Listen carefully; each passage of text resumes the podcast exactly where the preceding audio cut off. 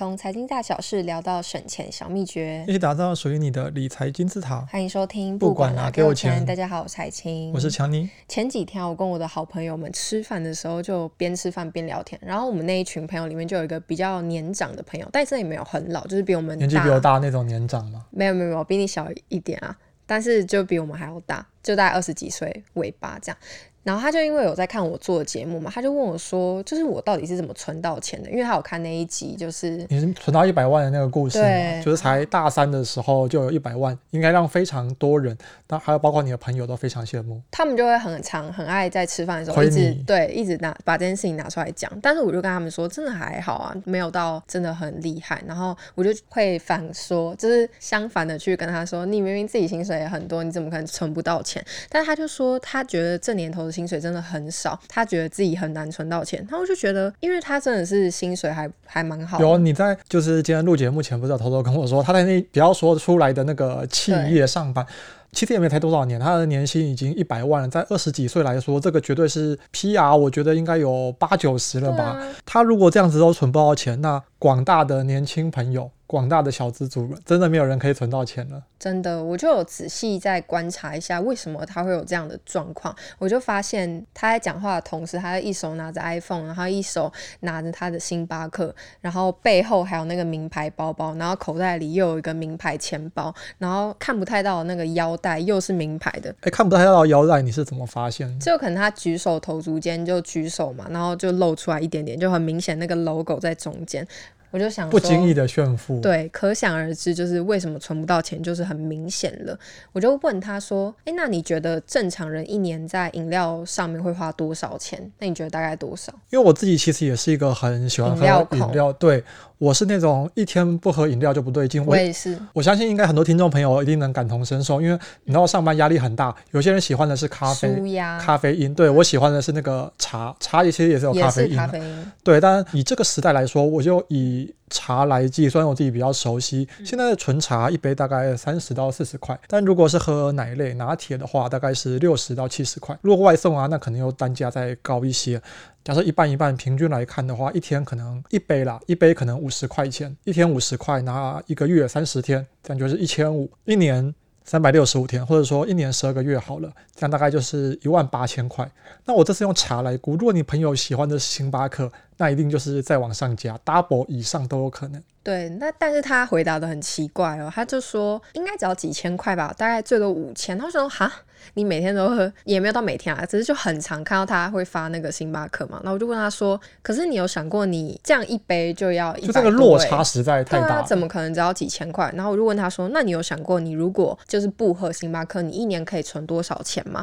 然后他就说：“可是他其实也没有每天喝，他就还要狡辩一下。”然后他就说：“但大概要两万块吧。”那我想说：“那你刚刚还说几千块？因为他也是理工科系，所以他对数字也是蛮敏感，他就立刻就算出来。所以从这个故事就告诉我们，很多人。嘴上都会说，诶，钱很少，怎么办？都存不到钱。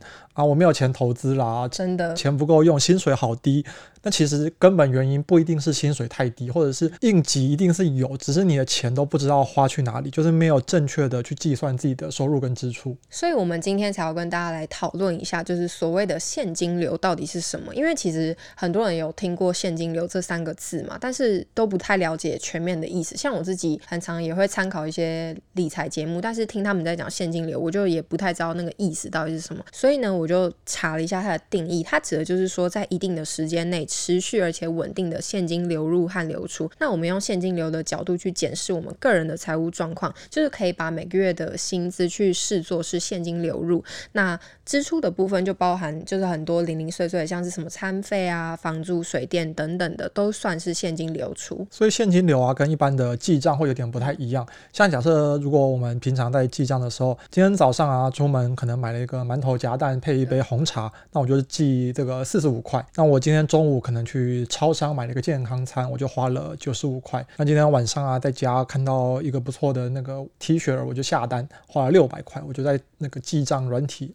App 上记了六百块。可是现金流啊，有点差异，就是它不是以单笔单笔的这个当做单位，通常啊会是以一个月或或者是一年当做计算的单位。这样讲可能还是有点难理解。那我们就举一个例子，假设说今天一样是一位上班族，那他每天都花五十元去买一个手摇作为奖励，跟我一样。我们很爱以手摇来举例，但就只是一个例子。那这个手摇在现金流的观点下面，就是每个月现金流出就是五十元乘上三十天嘛，就是一千五百元。那我们从这个例子就可以看出来说，如果我们今天只是以以一个记账的方式去计算的话，那这只是一笔五十元的支出。可是如果呢，我们从现金流的 that 角度去思考的话，那就会变成每个月是一千五百元的现金流出。所以透过这个现金流的方式啊，我们就可以更清楚自己的收入跟支出，更全面的了解自己的财务状况。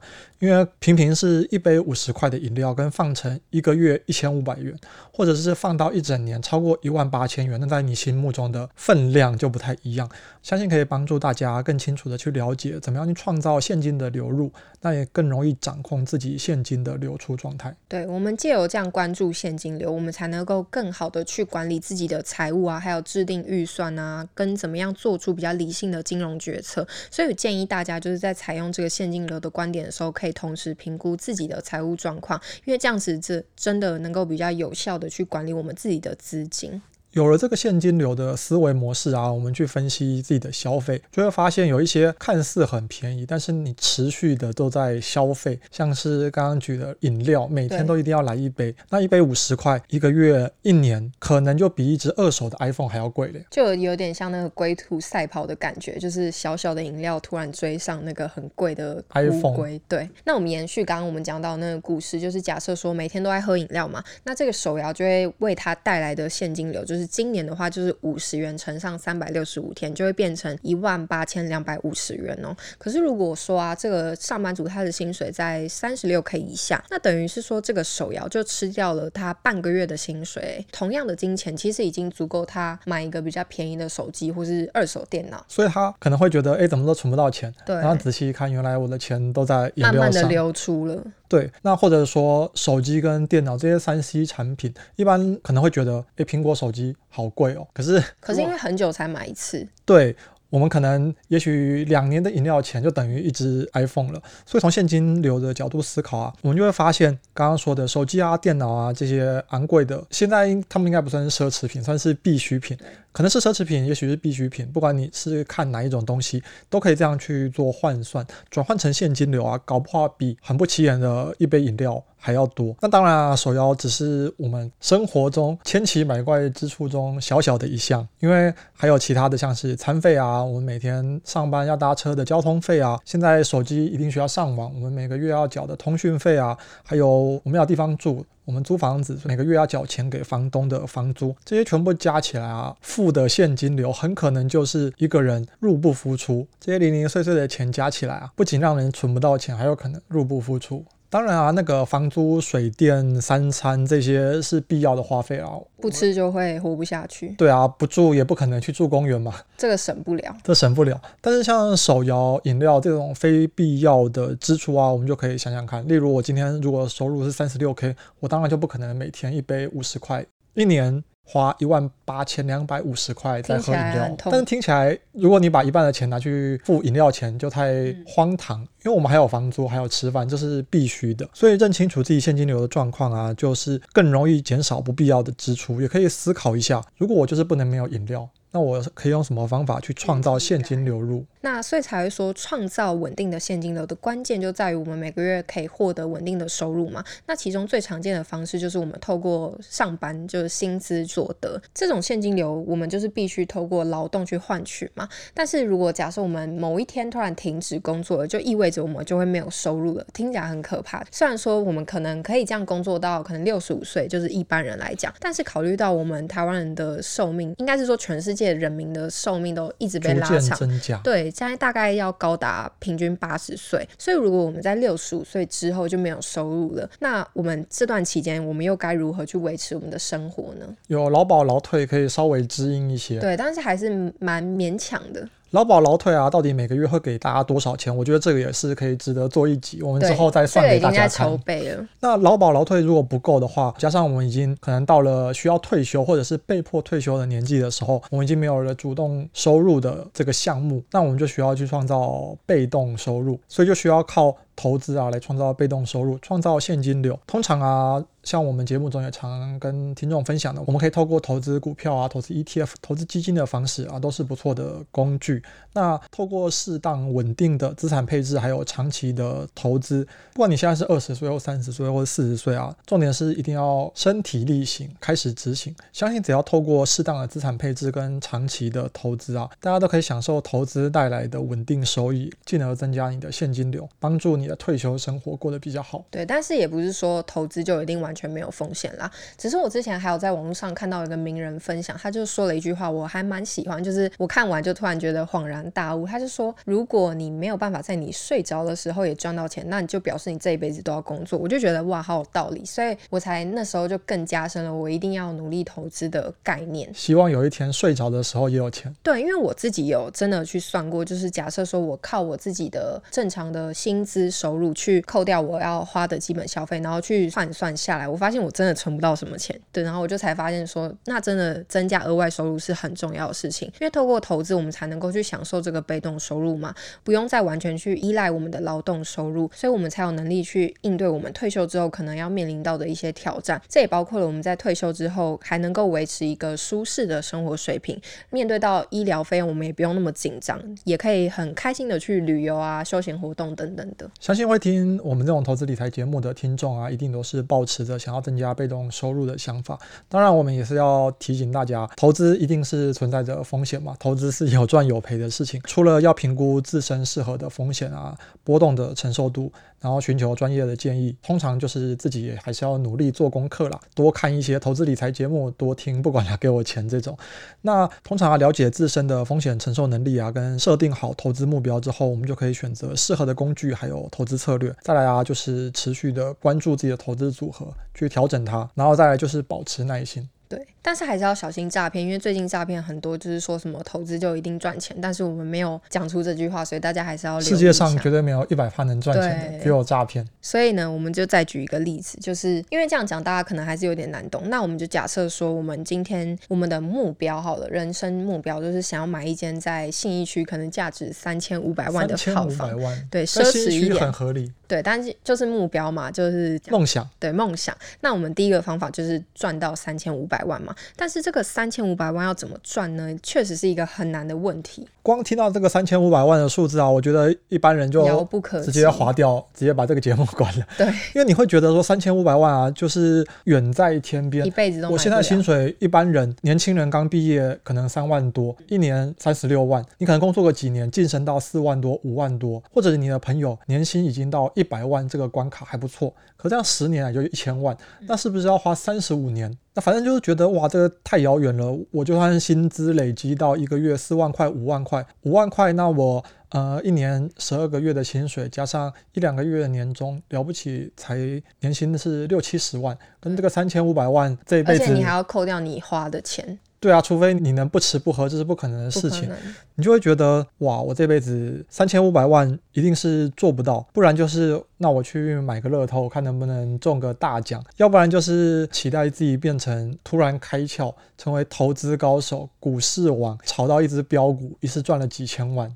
对，但是我们不用这么困难，但是也是要有努力啦。就是方法二，就是我们套用我们今天讲到的现金流的概念，就是假设说我们每个月变成可以赚到十万元的现金流，那这样子就是例如说我们透过增加薪水收入两万元，然后节省了生活费一万元，然后每个月呢又从股票啊或是基金，不管是什么，反正你就是投资获得的利息多领七万元，那这样子那个七万元每年大概就是会有八十四万元嘛，那这样子。算下来，如果我们持续大概二十九到三十年的话，确实是有办法达到我们的目标，就是购买一个三千五百万的套房，这个是有可行性的。我觉得海琴刚刚举的的例子啊，我们要知道，要能够实现每月创造十万现金流这件事情，其实不容易。光想要每个月可能在股市领到七万的被动收入，我们就要花好几年，甚至几十年的时间来打造。但是用这个现金流的概念啊，去设定哦，我每月创造十万元现金流，那持续可能二九三十年就能够买。信义区的房子，这是一个比较清楚的概念。